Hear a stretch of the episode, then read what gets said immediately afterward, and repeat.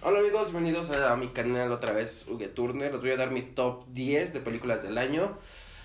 Y empezamos por el número 10, que es, bueno, bienvenidos también a los que están escuchando el podcast, porque este está simultáneamente grabándose en un podcast que pueden buscar como Uge Turner para los que están viendo este video. Pueden buscar como Uge Turner. Y al final de este video les voy a contar de qué trata este podcast. No solo va a ser de cine, sino también de cosas que agreguen valor a nuestra vida. Algunos sabrán, algunos no. Tengo un par de cursos bastante, no, tantos, pero sí, sobre coaching vivencial, imagen pública, ah, bastantes cosas. Entonces también tengo conocidos y amigos que se dedican a eso, que saben mucho de ese tema, que, que admiro bastante y que seguramente estaremos haciendo y preparando cosas muy buenas con ellos. Y espérenlo en ese podcast, no solamente va a ser de cine, pero en esta ocasión sí va a ser de cine. Pero sin más por el momento, continuemos con nuestros índices de películas. En la número 10, tengo una comedia que no fue tan... No hizo escándalo, no hizo ruido, pasó así como que, ah, se estrenó, ah, ah nadie supo de ella. Y se llama Chicos Buenos, o Buenos Chicos, o Good Boys. Es de unos niños que tienen 10, 9 años, que van a ir a una fiesta de besos. Es su primera fiesta de besos, no saben besar. O sea, te hace recordar el valor de la amistad y tu niñez. Digo, a mí me hizo recordar pendejadas que hacía, yo creo que en la secundaria y la primaria. Eh, tu primera peda tal vez, no sé, el valor de los amigos, que ahorita ya no son tus amigos, pero también habla como de romper ese lazo, así como de, ah. Entonces realmente esa crítica está en mi canal, pero esa película les juro, les juro que me la pasé increíble, me reí bastante y es la película de comedia del año para mí, o sea, no hubo otra. Es la película del año, se las recomiendo bastante que la vean, que la busquen. Y bueno, para no irnos lento, vamos con el número 9, que es John Wick. John Wick, o sea, es una película hecha por, digamos, las personas, los Story Stones, ¿cómo se llaman? Los que hacen las, la coreografía de las peleas. Entonces, por eso John Wick tiene unas peleas eh, geniales. Realmente tiene unas coreografías de peleas increíbles. Aquí hay un plano secuencia bastante grande de la película de John Wick 4. Digo, aparte de la fotografía, me gusta mucho su fotografía, su iluminación es bastante buena, es muy visual, muy cargada con colores muy oscuros, neones, eso, me, encanta ese estilo. Las pelas están bastante bien, nos deja abierta la posibilidad para otra película que ya está confirmadísima para el otro año. No, sí, el 21 o el 22. Sí es para el 21, si no me equivoco con Matrix 4, que va a ser como el mismo día, Keanu Reeves por dos. Entonces, esta película también eh, tiene secuencias. Lo, lo, del perro es bastante buena. Si les gusta la, la, acción, es una película bastante buena, pero con una acción buena. Digo, mm, tal vez no al nivel de Mad Max, que también tiene acción a la antigua, pero bien hecha, que es una película de mis películas favoritas, súper chingonas. Que si no han visto tampoco, se las recomiendo bastante. Mad Max es. De las, están diciendo que es la película del de la década y confirmo que realmente sí está en las películas de la década. No sé, si en los primeros cinco lugares seguramente sí debe de estar. Lo estoy dudando, pero en el top 10 ya está. Pero para no hacernos viejos con esta lista, vamos con el número 8. Esta película realmente me emocionó, digo, el hype, la emoción, la estábamos esperando todos. Y estoy hablando de Avengers Endgame, la segunda parte, la continuación de Infinity War realmente me, me, emocioné, digo, cumplió las expectativas, los hermanos Russo y su arco argumental, su arco de desarrollo del personaje del Capitán América, lo cierran aquí, lo terminan perfectamente, demostrando que son unos señorones y me, me quito la gorra, tengo gorra ahorita en ese momento, me quito el sombrero porque realmente fue una mm, dirección titánica el tener tantos personajes y que todos brillen, ¿saben? O sea, que todos brillen de esa forma, que todos brillan, todos tienen su pequeño momento que dices, ah, chingón, o sea, no es como que se olvidaron de este güey, o, sea, no, todos brillan, tienen una, un tiempo en pantalla de pelea, de todo, bastante bien, bastante rítmico, que, que me encantó, digo, y la pelea final, aquí no se le puso la piel chinita, fue de, no mames, realmente fui un niño otra vez, realmente me emocioné, es algo que tal vez queríamos ver, lo tuvimos, fue un fanservice perfectamente bien ejecutado, bien hecho, no como la última de Star Wars que tuvo cosas buenas, pero no como aquí. Aparte del significado de la película más taquillera, que Avatar 2 se las va a quitar en, un poquito de tiempo. James Cameron nos trae buenas cosas, o al menos se sabe vender perfectamente ese cabrón. Pero bueno, Ed Game por lo que significó por estos años de 23 películas, pues Ed Game está en el número 7, definitivamente. Digo 8, pues, definitivamente. El número 7 está La chica, Retrato de una chica en llamas. Es una película mmm, de amor lésbico, en, de época. Hermoso, o sea, no es, una, no es un amor lésbico, digamos, como la vida de Adele, que es como un amor pasional, pero es como más lujurioso, no sé cómo decirles. Aquí es un amor bonito. Para no hacerles largo este video otra vez, hablando de lo mismo.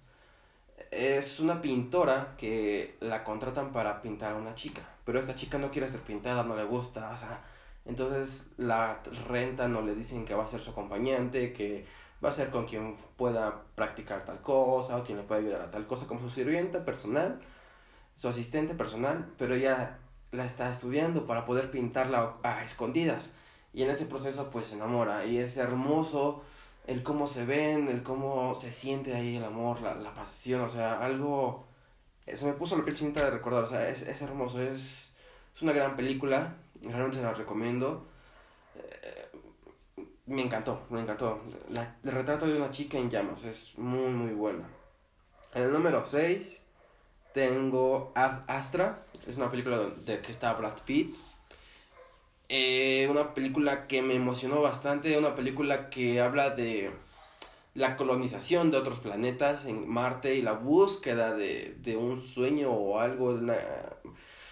Ah, es una película que nos vendieron como un blockbuster y dijimos, es el blockbuster del año. Mira esta, mira esta persecución de unos carros en la luna, en el espacio, esta explosión.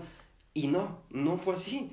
Y no me decepcionó porque en IMAX se ve increíble y tiene unas escenas increíbles y una fotografía bastante buena. En música, la música también es... O sea, es una música excelente.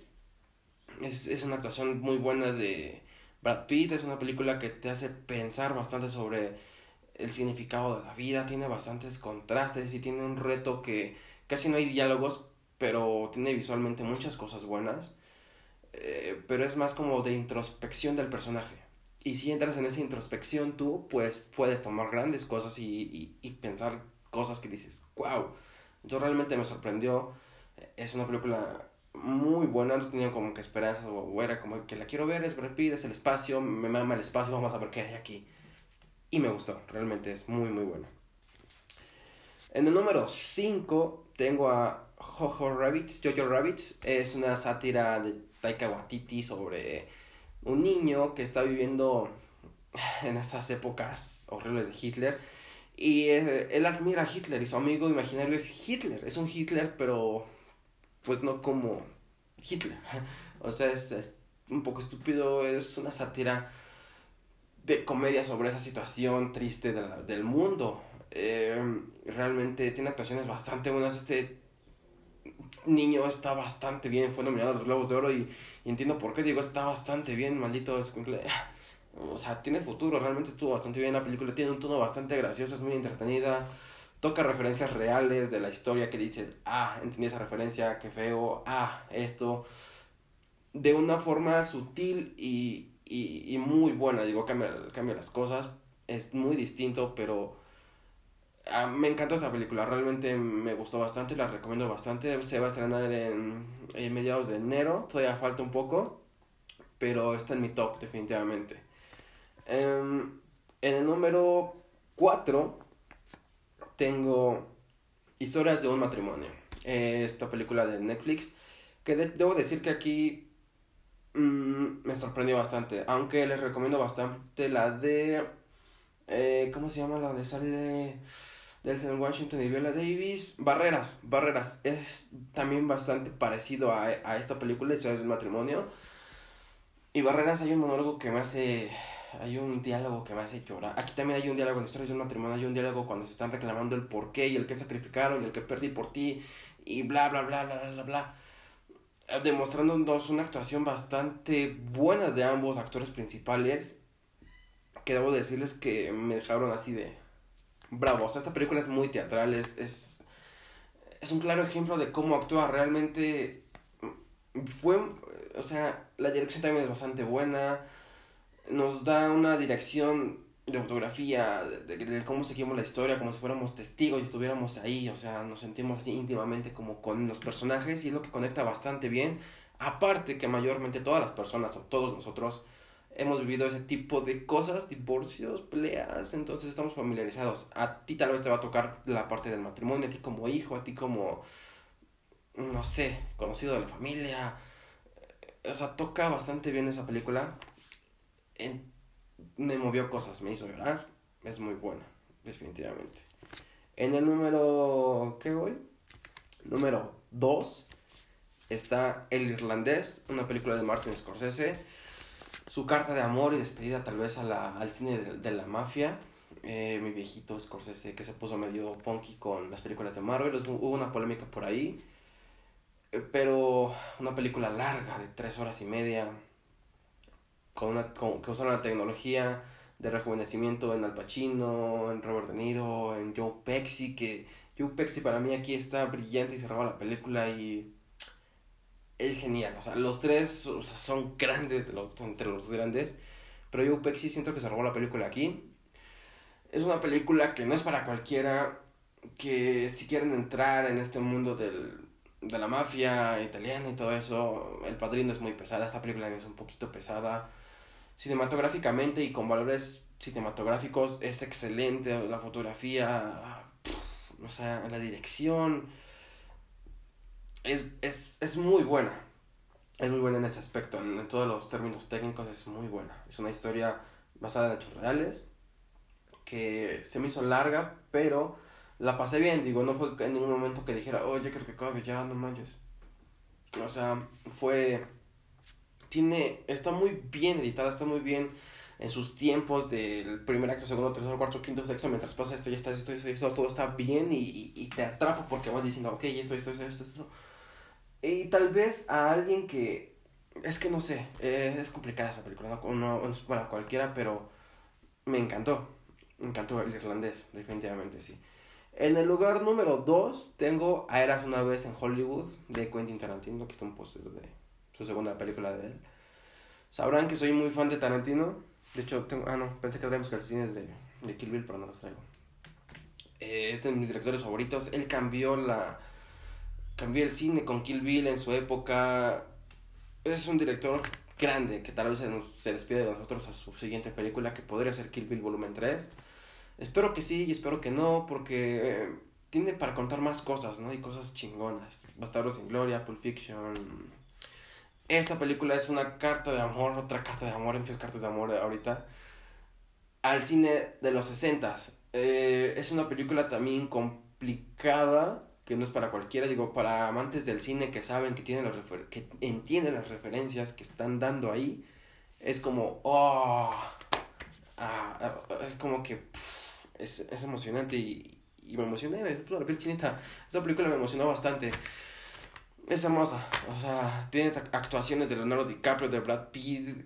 Hacen una mancuerna genial. O sea, es un desarrollo de personajes. Es una dirección muy buena de la película. Un guion brillante. Que al final es poético. Y, y, al final el tercer acto es como la explosión de la violencia. De esto. Es gracioso y. Y es Tarantino en esa escena, pero lo demás es como que es la película que quiero contarles, la película que les quiero dar.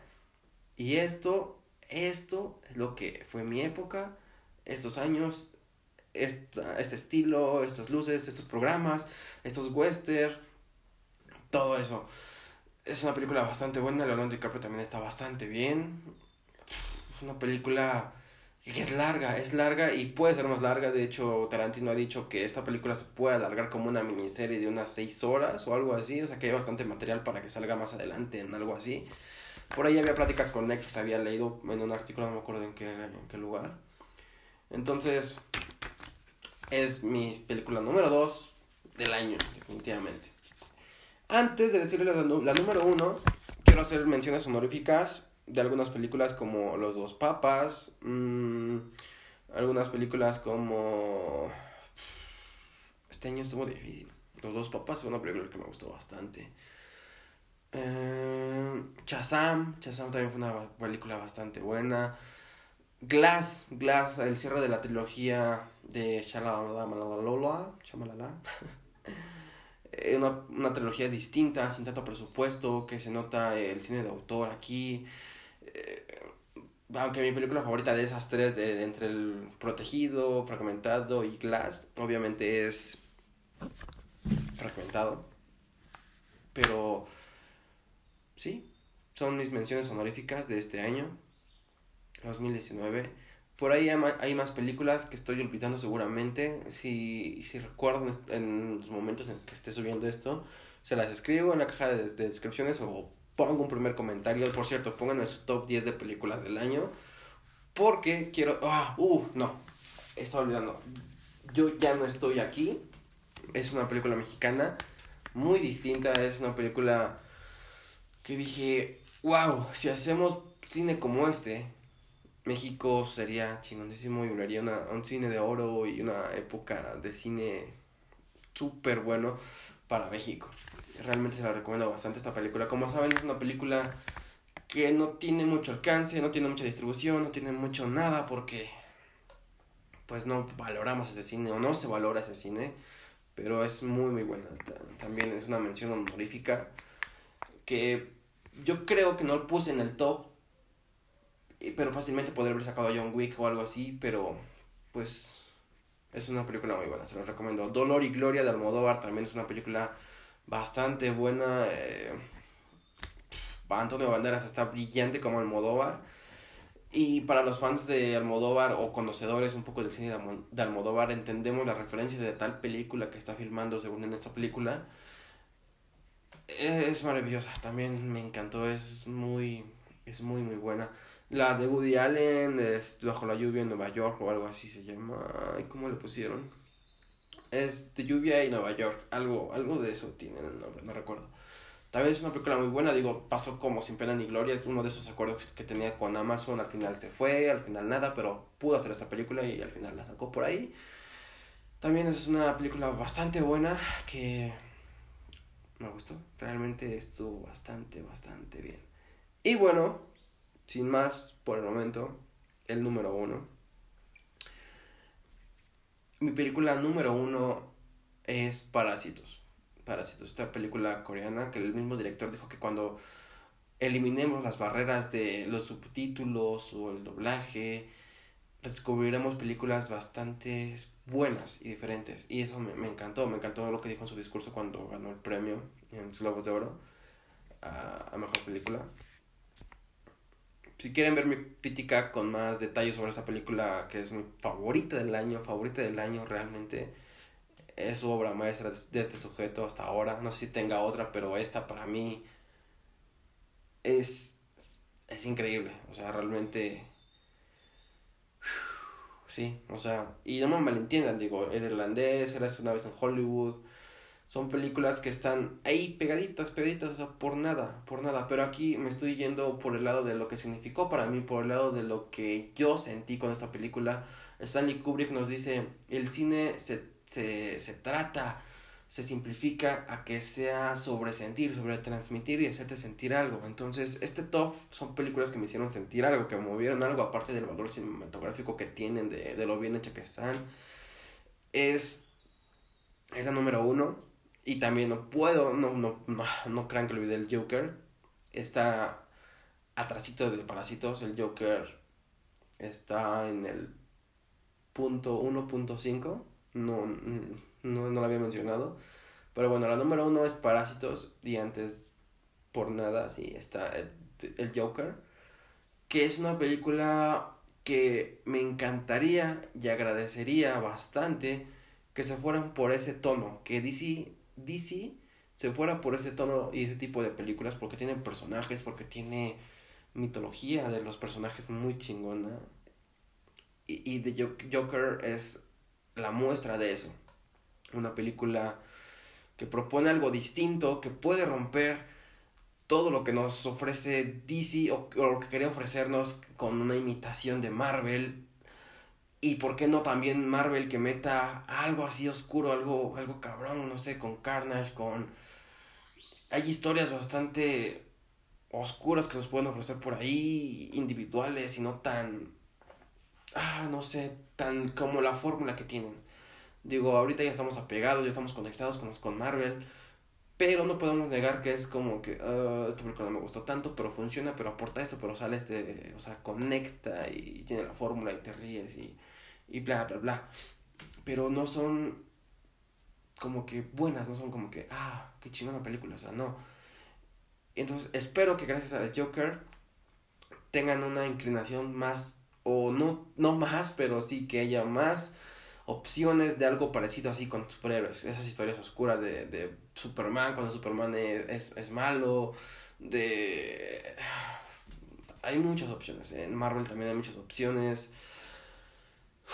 Entonces, desearía que fuera algo así. O sea, sí, también que apagamos nuestros héroes, nos divirtamos y es un parque de diversiones para nosotros con Marvel y ver las películas así, Blockbuster y todo eso, todo, todo eso que nos ofrece ahorita pero también está ese otro lado que puede hacer, que sería bastante bueno.